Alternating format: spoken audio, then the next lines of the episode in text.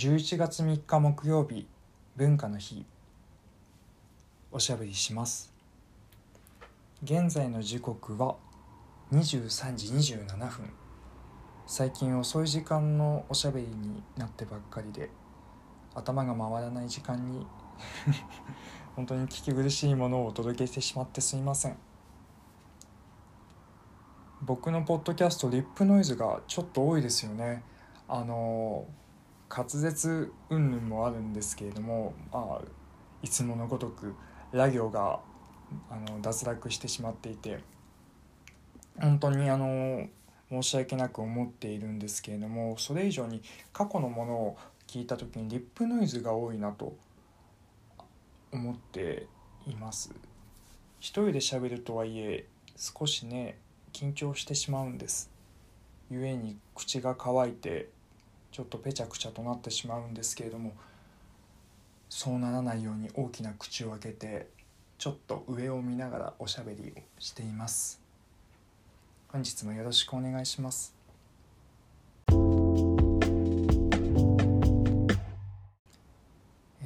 ー、今日はですねキャリーバッグを買いに行きました。明日から2泊3日の福岡出張なんですけれども、えー、そういうなんか微妙なスパンでの出張って行ったことがなく荷物がですねうまく入るカバンがなかったんですね。大きいサイズのキャリーバッグ1週間分ぐらいのあの服の容量とか物の容量が入るキャリーバッグは持っているんですけれどもそれだとちょっと大きすぎて。でまた福岡っていうことで今回飛行機なんですね。飛行機に、えー、で LCC の飛行機なのでもしかしたらお金取られちゃうかもというあの不安から小さいキャリーバッグを買いに行ってきました、ね、ちょっと出費が 痛いし物が増えるのも嫌だなと思いながらも仕方なしということで買いに行ってきました。大きいキャリーバッグ現在持っているキャリーバッグは無印のものを使用しています。10年ほどですね使っています。大学生になる時にお母さんに買ってもらいました。それを今も大切に使っています。すごく頑丈であのコロコロの部分も全然壊れないですね。で傷もつきにくく痛みも少ないですね。海外に行った時もこのキャリーバッグを持っていた時もあったんですけれども全然平気でした。で今回もその安心の無印のものを買ってきました。値段がちょっと高くなっていたようでネットを見たらね昔のものに比べて5000円ほど上がったなんていう話で確かに高かったです。今回36リッターの容量のものを買ってきたんですけれども値段がなんと1万9000円しました。他のメーカーのものも同じぐらいかもしれないんですけどもうん高いですよね。あとうんとこのキャリーバッグあーそうだな。キャリーバッグ安いの買ったとしてもコロコロの部分とか他の鍵の部分とかファスナーの部分とかが壊れてしまったらもったいないですよね。粗大ごみに出すのもこうなんか気が引けるというか。出すのも億劫だしなので、安定安心の信用できるものを買うのが一番かなと思い、えー、無印に行ってきました。明日から。えー、っとこのキャリーバッグと一緒に仕事を頑張っていきたいと思います。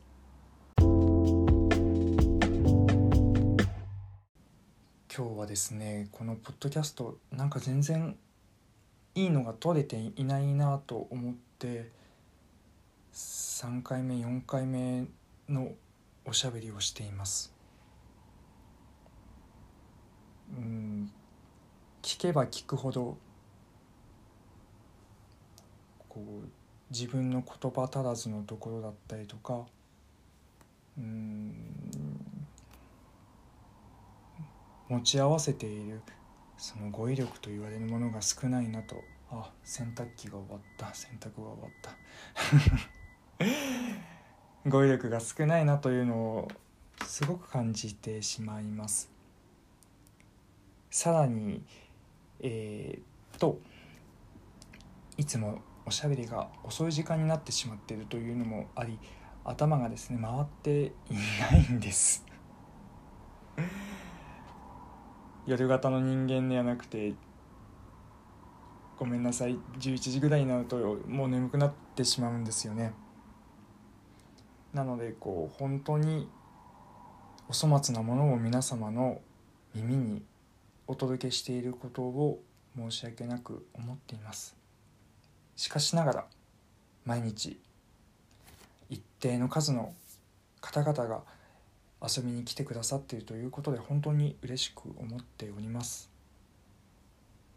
このポッドキャストはまだテスト期間中みたいなもので僕の中ではそういう、えー、ものでとにかくあの喋ってみたいからやってみたいからという気持ちで始めています。それゆえにこのポッドキャストのことを伝えているのは僕の親。そして幼なじみさらに親しい友人ごく一部の友人ですでその中の方々に毎日こう足を運んでいただいて聞いていただけてるっていうのは本当に嬉しく思っています。ね、僕もあの振り返ったり、まあ、美貌録としての要素でもあるのでこのポッドキャストは後になって聞くことが結構多いんですけれどもうんと聞くみたいなに お粗末なところも多いなとあの思って反省しています。もっとねいいおしゃべりができるように精進してまいりたいと思っています。それからあの聞いてくださっている友人の皆様、えー、にもいつかゲストとして一緒におしゃべりをする場を作っていただいけたらなと思っています。うん。僕の友達は素敵な人たちがいていっぱいなのでその人たちのいいところを多くの人に伝えたいなと思っています。あとはあとは必ず僕のお母さんがこのポッドキャストを聞いてくれてると思うので お母さんにも出てもらってえー、っと家族の記録みたいなものにしたいなと思っています。第1回目はお父さんに出てもらったのでお母さんにもいつか出てもらっておしゃべりをしたいなと思っています。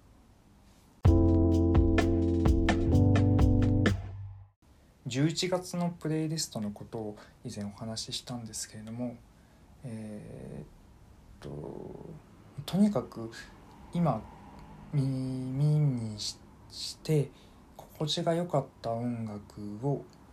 詰め込んでみることにしてみました。最近聞かなかったグループとか歌手の方々のものを漁ってみたり見なかったりしています。懐かしい記憶も呼び覚まされたり。あるいはうんと好きだったのにあんまり今響かないなっていうのもあったりしますね。そういうなんだろう音楽を通して気持ちの機微の変化気持ちの機微の変化ってこれ日本語合ってるのかな？日本語不安ですね。えー、っと、うん、そういうのも感じられていいなぁなんて思います。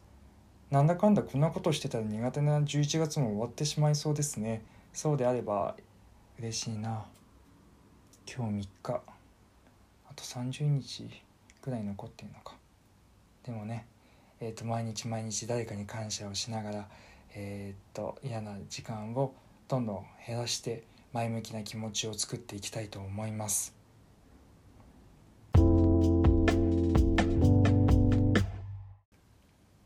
今日短いんですけれどもここまでにさせていただきたいと思います明日から出張なのでその間はポッドキャストは録音ができないと思います来週からは頑張っていきたいと思うんですけれどもけれどけれども毎日撮るのはもしかしたら難しいかもしれないです。お粗末なものをあのお届けするのも気が引けますしうん反省ばっかりな気もしちゃうんですよね。遅い時間に撮ると。あの朝一の時間は。さすがに頭が回っていないので夜以上にあの滑舌も滑舌も良くないと思いますので調子のいい時にぼちぼちやっていきたいと思います。無理なくね。はい。では今日はここまでです。皆さんおやすみなさい。